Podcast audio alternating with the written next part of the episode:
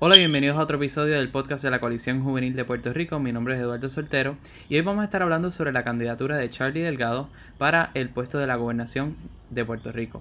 Y me acompañan hoy tres miembros de la Coalición Juvenil de Puerto Rico. Saludos Eduardo y saludos a las compañeras. Eh, otra vez aquí Gabriel Reyes. Y ahora Sierra, saludos. Hola, es Liali Pereda. Bueno, pues hoy vamos a estar hablando sobre diferentes temas de la candidatura de Charlie Delgado y la primera es estatus, que hemos tenido un poco de confusión al escuchar estos debates porque eh, a veces vemos una posición, luego otra. ¿Ustedes han visto alguna posición eh, segura en alguno de los ámbitos o extremos de el esquema del estatus puertorriqueño?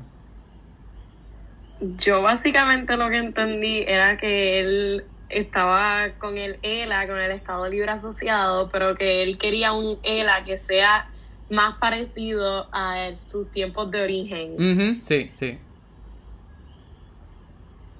Sí, bueno, un poco por lo que yo lo que he escuchado de él es un poco que él quiere un ELA mejorado, o sea, un era en el que se, ponga en primer lugar el desarrollo económico y social de Puerto Rico y pues que tengamos, como él dice en su campaña, esta segunda transformación, un poco que nos trae un poco de recuerdos de esa primera transformación a la que la solución, que fue bajo la, la gobernación de don Luis Muñoz Marín. Él muchas veces simplemente se pone como estado librista, pero entonces a veces tira un poco más para la izquierda, otra vez se va un poco más conservador. Pero eso sí, él, él le interesaría poder hacer un panel donde participaran los diferentes grupos y se pueda establecer bien qué concepto de Estado Libre Asociado se quiere establecer para la isla, pero definitivamente no es el que tenemos actualmente. Sí, él como que quiere volver para atrás cuando se empezó con el ELA y, empezar como a establecer algunos pilares para que Puerto Rico pueda tener un desarrollo y un progreso establecido. Y ahora, eh, el segundo tema, tenemos la economía. ¿Qué han escuchado de Charlie y de la economía? Bueno, yo creo que un poco la campaña de Charlie ha sido promoverse como un buen administrador, ¿verdad? Como él dice. Y sabemos que en Isabela él logró tener ese superávit eh, que luego, si, no, si mal no recuerdo, la Junta creo que lo congeló porque Isabela está dentro de ese grupo de plan piloto de, los municipios, de la Junta de, Supervisión Fiscal, pero me parece que un poco él tiene una, una estrategia económica que apuesta al fomento del desarrollo económico, empezando por las empresas pequeñas y medianas puertorriqueñas. Sí, lo que yo estoy entendiendo de todas las cosas que él está diciendo con la segunda transformación es que él, él quiere enfocarse mucho en el puertorriqueño que está empezando su negocio y además lo que veo es que es un enfoque municipal en el desarrollo económico de Puerto Rico y muchas veces en la administración se refiere mucho al, al nivel municipal pero no tanto al nivel isla que es el que él estaría haciendo como gobernador.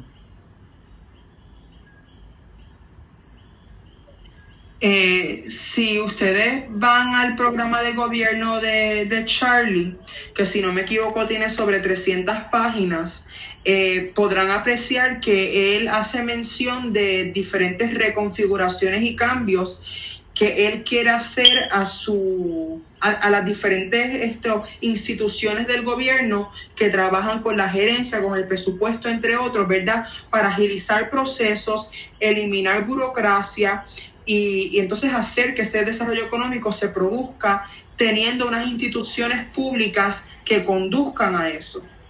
Sí, él tiene un enfoque bastante apoyado en esa segunda transformación que si no se da, yo creo que su muchos de, otros planes que él, él, propone no se pueden dar.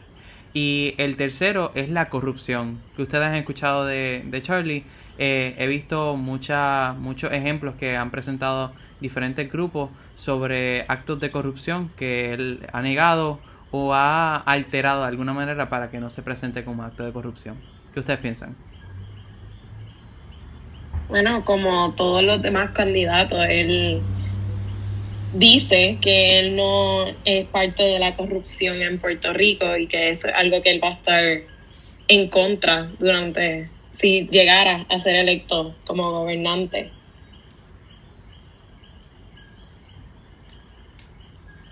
Yo creo que un poco esto hay que observar la, la, hoja de servicio y el historial. Yo creo que es una de las cosas que menciona Juan Dalmau. Vamos a hablar de dónde estuve, no de dónde estaré. Y pues en el caso de, Charlie Delgado, él ha sido administrador municipal, o sea, alcalde, por más de una década, creo que 20 años ya de alcalde de Isabela. Eh, así que hasta cierto punto algo tuvo que haber hecho bien en Isabela para que la gente lo reeligiera eh, cuatrenio tras cuatrenio. Pero si volvemos otra vez a su programa de gobierno, él habla mucho de establecer unas cadenas de mando específicas que sean ágiles, que la información se pueda pasar rápido y él habla mucho de la implantación de la tecnología como parte esencial de, del quehacer gubernamental. O sea que un poco esa estrategia anticorrupción puede ir un poco por esa parte, adoptar nuevas formas y nuevas medidas un poco más fáciles, esto para que la información se haga pública, la gente sepa dónde está su dinero invertido, quién está trabajando en el gobierno, cuáles son sus competencias. Me parece que un poco esa es su estrategia. Este, relacionado a la corrupción, pero no necesariamente corrupción, este, él utilizó fondos del pueblo de Isabela para comprar un Land Rover que se estima que pudo haber costeado este, 70 mil dólares.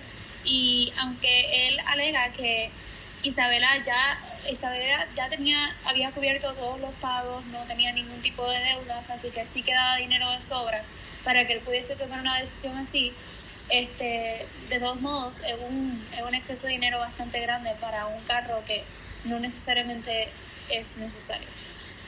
Y añadiendo a lo que dijo eh, Gabriel ahorita, que él quería crear diferentes brigadas para combatir la corrupción, él quiere combatir la corrupción a través de diferentes expertos que pueden estar eh, activamente auditando diferentes contratos que el gobierno le esté concediendo a diferentes entidades, que creo que es muy importante, pero a la misma vez hay que estar evaluando qué es lo que ya tenemos, diferentes accesos a información que son bien importantes para que esta corrupción y esta anticorrupción eh, se pueda cumplir y llevar a cabo efectivamente. Y ahora, un poco cambiando el tema, vamos a pasar a educación, que genuinamente una palabra que puede explicar lo que él propone es Montessori. ¿Ustedes se sienten igual? Sí, yo concurro contigo, Eduardo. Eh, yo creo que la educación es esencial eh, como estrategia de desarrollo en cualquier país del mundo y en cualquier lugar. Eh, muy bien lo decía Nelson Mandela y Albizu Campos la educación es la mejor arma esto o la mejor forma para el desarrollo, un poco parafraseando a ambos eruditos. Y yo creo que un poco va por esa línea el sistema de educación Montessori. El sistema de educación Montessori ha sido ampliamente reconocido y galardonado a nivel internacional esto, por la retención de los estudiantes que tiene, por, la, por, por cómo se involucran en las comunidades, cómo hacen cambios sistemáticos en las comunidades en, donde, en donde se implanta o en donde se crea una escuela Montessori, eh, cómo los padres comienzan a insertarse más activamente en los procesos educativos de sus hijos y de sus hijas y de sus hijes.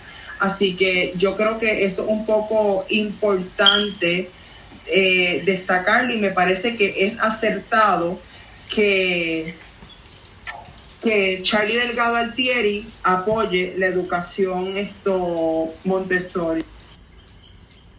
Este, en el tema, en el tema de la inclusión de perspectivas de género como en la escuela y en la educación, pues inicialmente em, fue un poco contradictorio de parte de Charlie que él haya comentado que no le interesaría incluir la perspectiva de género en el currículo escolar, pero luego, eh, durante ese mismo debate, eh, afirmó que sí, que sí estaba interesado, lo único es que le había dado problemas la terminología utilizada para describir este, perspectiva de género.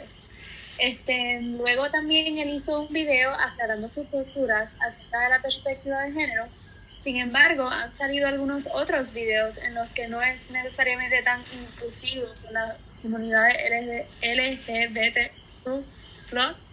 y con las mujeres en general.